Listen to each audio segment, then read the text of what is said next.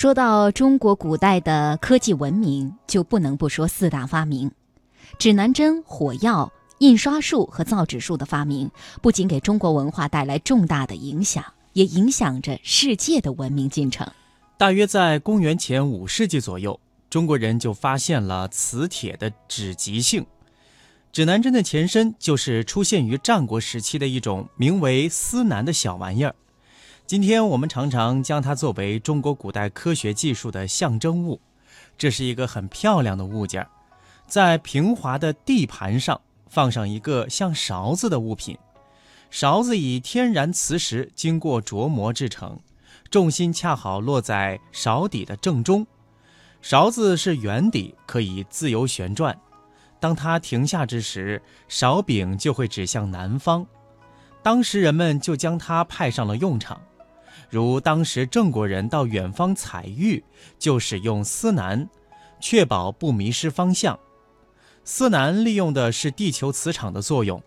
地球是一个大磁体，它的两极分别在接近南极和北极的地方，因此地球表面的磁体自由转动时，就会因磁体同性相斥、异性相吸的性质指示南北。到了公元四世纪。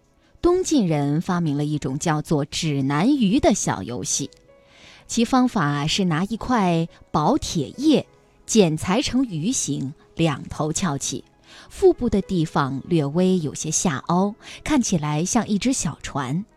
磁化后浮在水面，就能指示南北。磁化的方法是将铁片放到火中烧，烧红的铁片放置在子午线的方向上。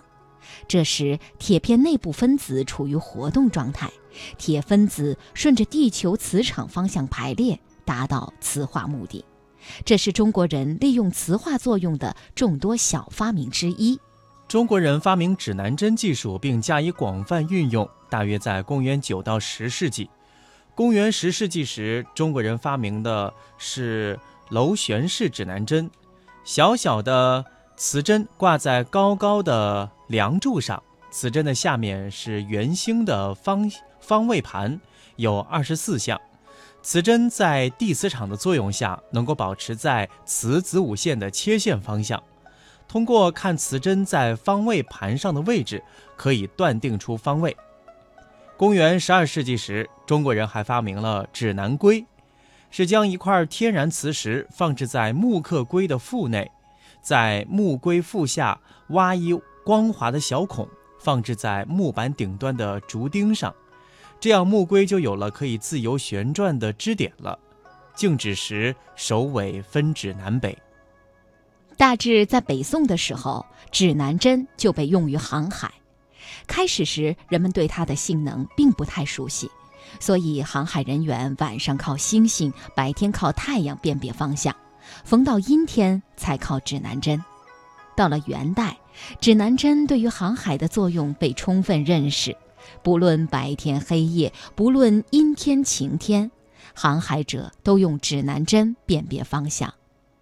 人们在船上设置了专门放置指南针的针房，并有专业人员负责看管。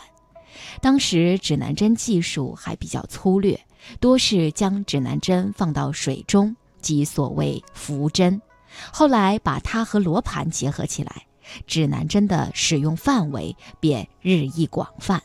指南针的发明促进了中国人的航海事业。